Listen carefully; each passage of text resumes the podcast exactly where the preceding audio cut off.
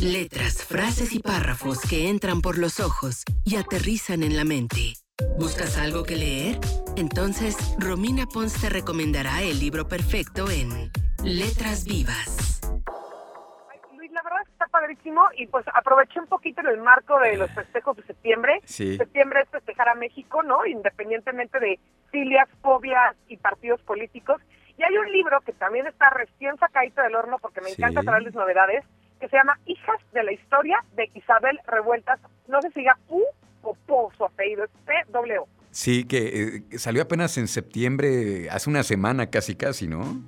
Salió hace una semana, te digo que es nuevo. Ajá. Y bueno, esta, esta, la autora es internacionalista, investigadora y trabaja en la Universidad Iberoamericana de la Ciudad de México. Y lo que hizo es un compendio de estas mujeres. De hecho, el subtítulo es Las mujeres que construyeron a México. Ok. Y es estas mujeres que hemos oído hablar, pero no sabemos a fondo su historia. Digo, tal vez algunos de ustedes sí, al menos yo no. Por ejemplo, la Malintzin de Mm. Huichpó, que fue otra mujer muy importante del México prehispánico y que medio asumo que poco sabemos de ella. Ok, ok. Son esas mujeres tal vez que han sido mm, pues no favorecidas con la historia, ¿no? Que a lo mejor en los libros de historia de la primaria no nos eh, no eran muy mencionadas, pero que justamente es lo que pretende eh, este libro, ¿no? Darle su lugar a esas mujeres que también fueron parte importante de la historia de México.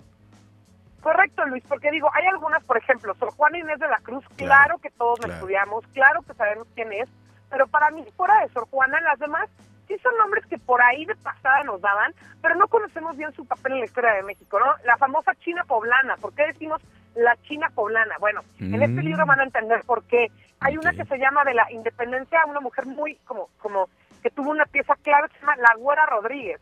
Y pues no creo que No. no ubicaba a la Güera Rodríguez hasta que leí este libro. No, bueno, pues creo que creo que ahí tenemos una tarea importante leer este libro pues para conocer más allá de Josefa Ortiz de Domínguez, más allá de Leona Vicario, más allá de, de Sor Juana Inés de la Cruz.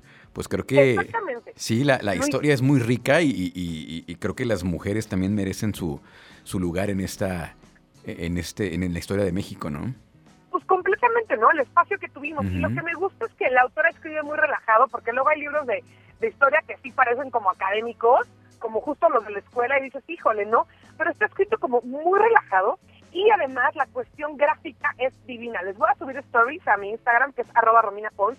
Pero, o sea, no es un libro blanco con letras negras, ¿no? Tiene unas ilustraciones muy bonitas, tiene cenefas, se podrá decir, en la orilla del libro muy bonitas, que van separando la historia de cada una de las mujeres.